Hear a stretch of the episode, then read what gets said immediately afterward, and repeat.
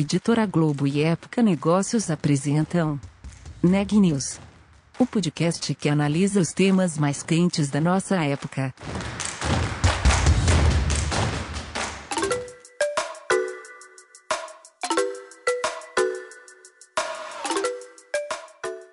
Olá, meu nome é Ana Laura Stachewski, eu sou da Época Negócios e você está ouvindo mais um episódio do Neg News, nosso podcast sobre como navegar e liderar em tempos de incerteza. Depois de um ano repleto de adaptações e atividades remotas, empresas começam a se planejar para o retorno aos escritórios. Esse é o tema do episódio de hoje, com a Micaela Santos.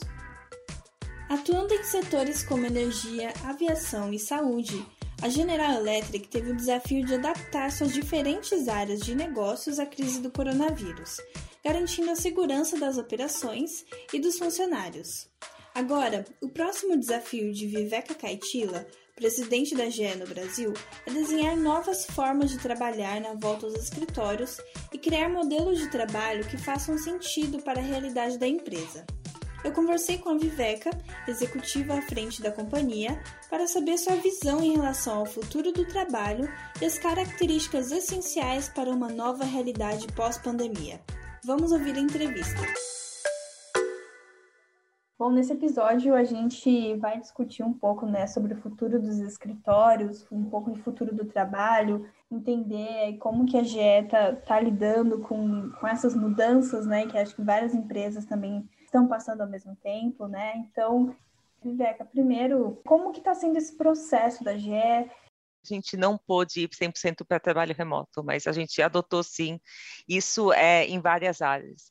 É, a gente atua em saúde, é, em energia, em aviação. Os três setores foram setores que são, são críticos, são essenciais, né? É, já no dia a dia e ainda mais na pandemia, né?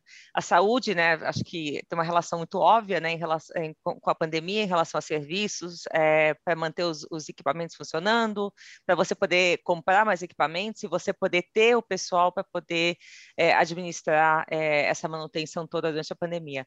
Tem a parte de energia, também nenhum hospital funciona nem sem energia, então acho que isso, isso é muito crítico para a gente sempre manter é, também o pessoal operando, é, é, produzindo nas fábricas, e também a parte de aviação, que as pessoas não, acho que conectam muito isso com a pandemia, mas todo o transporte de carga, né, de alimentos, é, de insumos, de medicamentos, é, tudo isso é, foi super crítico também e, e está sendo super crítico é, durante a pandemia. Então, como são três setores que são muito importantes e a gente tem fábricas aqui no Brasil, é, para poder fazer o serviço ou a fabricação de equipamentos, a gente não pôde parar e, e, e transferir essas pessoas é, para trabalho remoto. Então, a gente tem três tipos de categorias, né? É, só para eu, eu, falar como é que foi a estratégia de cada uma delas. É, as fábricas, a gente continuou operando, a gente não parou, a gente é, é, implementou protocolos de segurança e de saúde muito rígidos para que a gente possa continuar operando. É, no caso de é, engenheiros de campo, é, a gente também continuou operando vários engenheiros de campo, mas a gente começou a ampliar serviços remotos que, que, que, possibilitassem velocidade né, na, na, na, resolução de problemas e também de, minimizava né, os, os funcionários que tivessem que ir até os hospitais, então isso também ajudou bastante é, em relação à pandemia. A gente também é, atua de forma remoto a parte de, de monitoramento da, dos nossos parques eólicos, é, 100% deles são feitos de, parte, é, de, de, é, de, forma remota, então isso também possibilitou que esses funcionários não precisassem estar em campo se expondo mais em relação a risco. É, e na parte de aviação, né, é a, a, fábrica que a gente tem é, de manutenção de turbinas é, de motores que tá, é, fica em Petrópolis, a gente implementou é, aí protocolos bem rígidos de segurança. Então, 100% daquele time é, trabalhou é, na, na, fábrica, a não ser as pessoas que tivessem algum problema de saúde, comorbidades, que, se, que sejam de grupos de risco mais altos, que aí sim trabalharam de casa.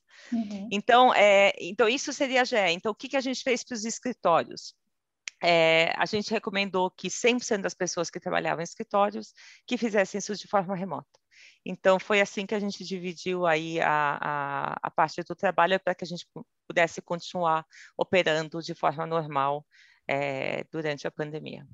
E conversando com algumas empresas, né, de diferentes setores, a gente vê uma mudança, assim, é, muitas companhias estão reformulando seus modelos de trabalho, né, no escritório. Mesmo no caso da GE também, claro, tem essa questão, são várias áreas diferentes, são espaços, fábricas, espaços de trabalho diferentes.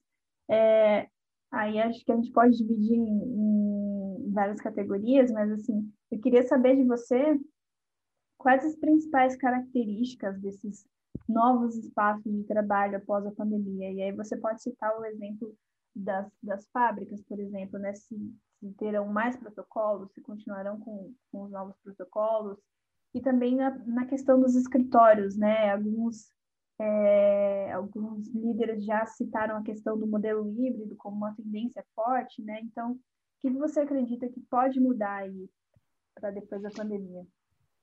Acho que todos estamos aprendendo juntos, né? Então, acho que eh, humildade, que é um dos valores da GE, eu acho que foi testado, acho que durante a pandemia toda, demonstrou que isso é uma coisa necessária para a gente aprender juntos, né? aprender juntos dentro da empresa, aprender juntos né, com outras empresas, para ver o que funciona é, nesse momento. E aí, pensando no futuro, eu acho que, que nem você falou, todo mundo está tentando ver qual que seria o melhor modelo. Né? Uhum. A GE já trabalhava com o trabalho remoto antes né, da pandemia, então isso já era um modelo que algumas pessoas adotavam, então a gente já tinha esse modelo.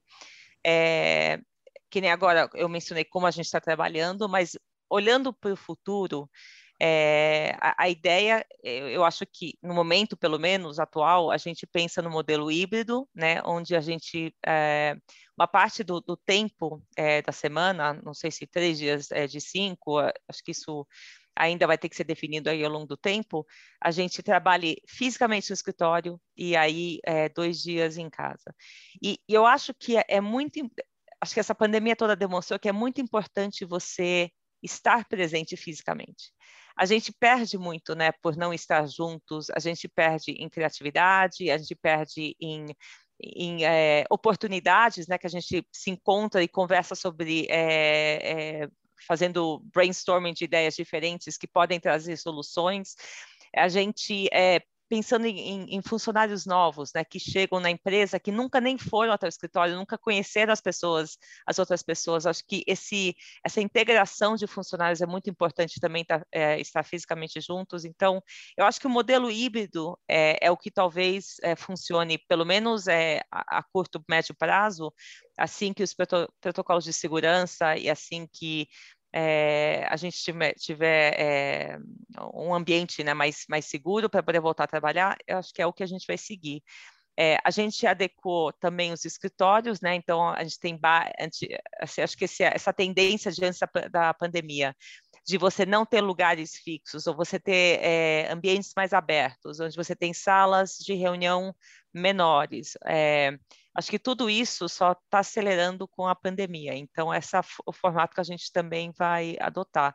São poucos escritórios fechados, é, mas a maior parte são, são é, um ambiente aberto, onde você tem os armários, onde você pode guardar suas é, teus objetos, né? E, e aí cada dia você escolhe um lugar onde você vai sentar.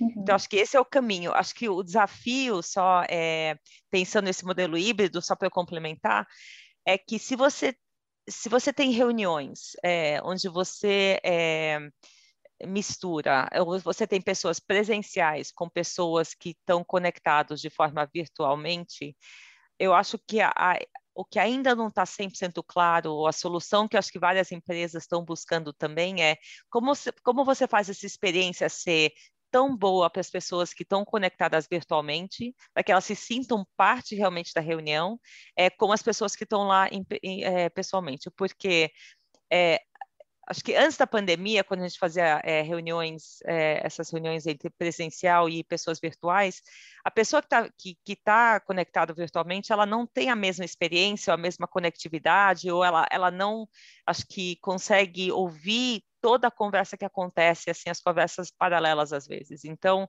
eu acho que isso é uma coisa que ainda tem que ser repensado para ver como é que a gente consegue realmente viabilizar isso é, no futuro. Uhum.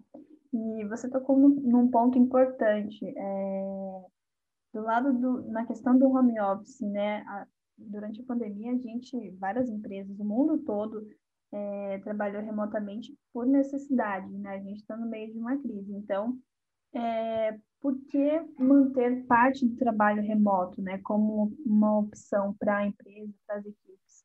Quais são os benefícios, assim, aí falando também da parte de, de gestão de negócios mesmo, quais são os benefícios que você enxerga em relação ao, ao trabalho remoto, que, que, você acredita que pode beneficiar, né, a GE como um todo? Eu acho que, que várias empresas perceberam, e a GE também, que teve um aumento de produtividade quando você é, assim, com trabalho remoto, né? Você acaba perdendo muito menos tempo é, é, em transferências, né? Ou, assim, acho que você acaba tendo você tem mais flexibilidade fazendo trabalho remoto e você tem mais, acho que produtividade também. E, e para várias pessoas, eu acho que, é, que dependendo da situação familiar, é, acho que conseguem até adequar sua vida pessoal com profissional de uma forma muito melhor quando você faz trabalho remoto. Então, às vezes, é uma opção para a pessoa e, às vezes, é, é também para a GS, é um trabalho, dependendo do trabalho, ela pode ser é, feita é, da mesma forma ou melhor se ela é feita de, de, casa também. Então, não há necessidade de estar no escritório. O que eu acho que falta é essa parte pessoal, nessa essa parte de conectividade que, que eu mencionei antes, que é, que é importante. É, mas tem benefícios né, de home office, mas acho que as pessoas agora percebem que como é importante também você ter estar no escritório. É, então acho que são as duas coisas. Mas acho que flexibilidade, dependendo do, da, do teu momento familiar, flexibilidade né, dependendo do teu momento pessoal, é, acho que tudo isso acho que ajuda também é, para vários, vários funcionários e dar mais qualidade de vida para eles. Então, acho que isso também é um, um ponto importante é, para a parte de home office. Uhum. E você, Viveca, você está em home office desde o início da pandemia, né? Eu estou desde o início da pandemia. Uhum. É, eu fiz é, uma viagem só nesse período todo. Eu fui para o escritório algumas vezes. É, mas poucas, mas a maior parte, é, acho que é 99% da, da, do tempo em home office. Uhum.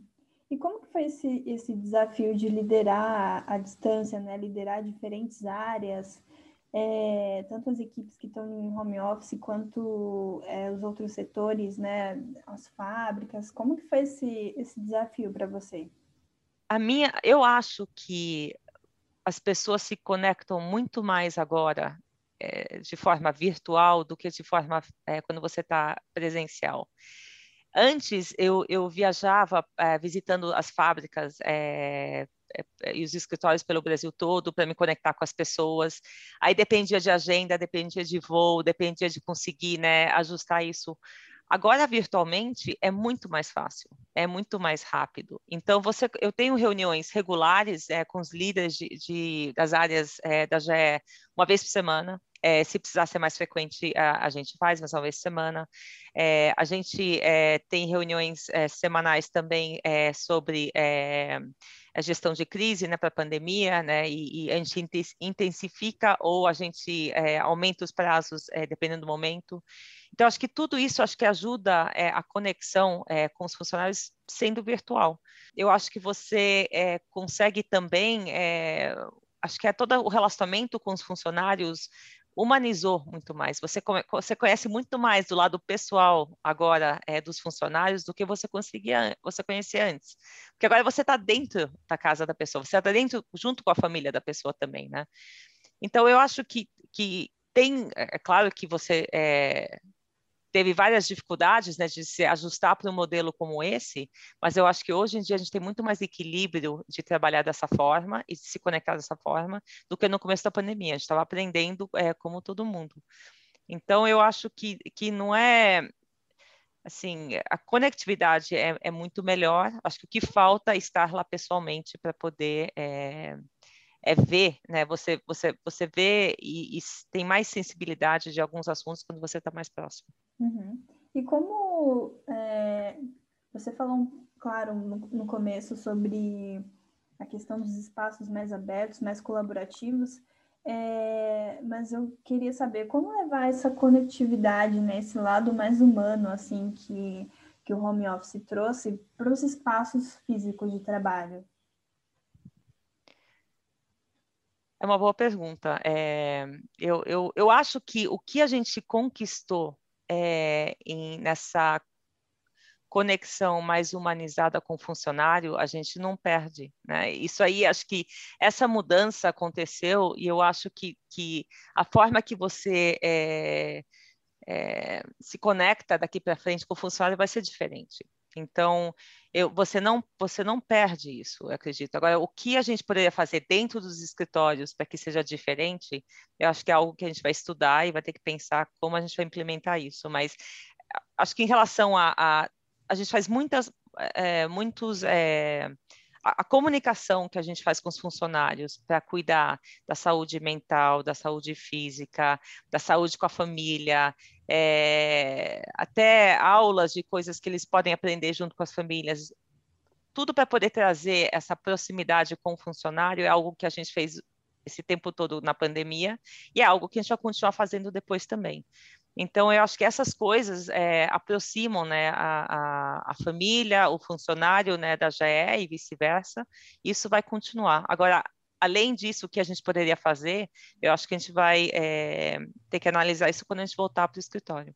Ainda é um processo de aprendizado, né? um caminho ainda que as empresas precisam percorrer, né? Sim, desde o começo, assim, isso foi, acho que nunca teve um momento de tanta incerteza como teve no começo da pandemia, né? Uhum. E todos nós tivemos que aprender juntos, estamos aprendendo juntos, né? Ouvindo, é, aprendendo com clientes, aprendendo, né, com os outros países que já passaram por isso, é, aprendendo com, com as pessoas, é, os funcionários dentro da GE. Então, eu acho que isso, isso é uma evolução, né? E cada vez a gente vai aprendendo né, da situação e, e, e vai melhorando e, e, acho que esse é até o foco da GE, né? A GE tem um foco muito grande é, do que a gente chama em Lean, né? Que são processos de melhoria e acho que justo isso, como é que a gente consegue toda vez melhorar ouvindo as pessoas para que a gente possa é, é, ter um ambiente cada vez melhor é, e mais Esse podcast é um oferecimento de Época Negócios. Inspiração para inovar. Não deixe de conferir nossos outros podcasts. Presidente Entrevista Presidente. The Office. E os negócios da nossa época. Ouça, acompanhe, compartilhe.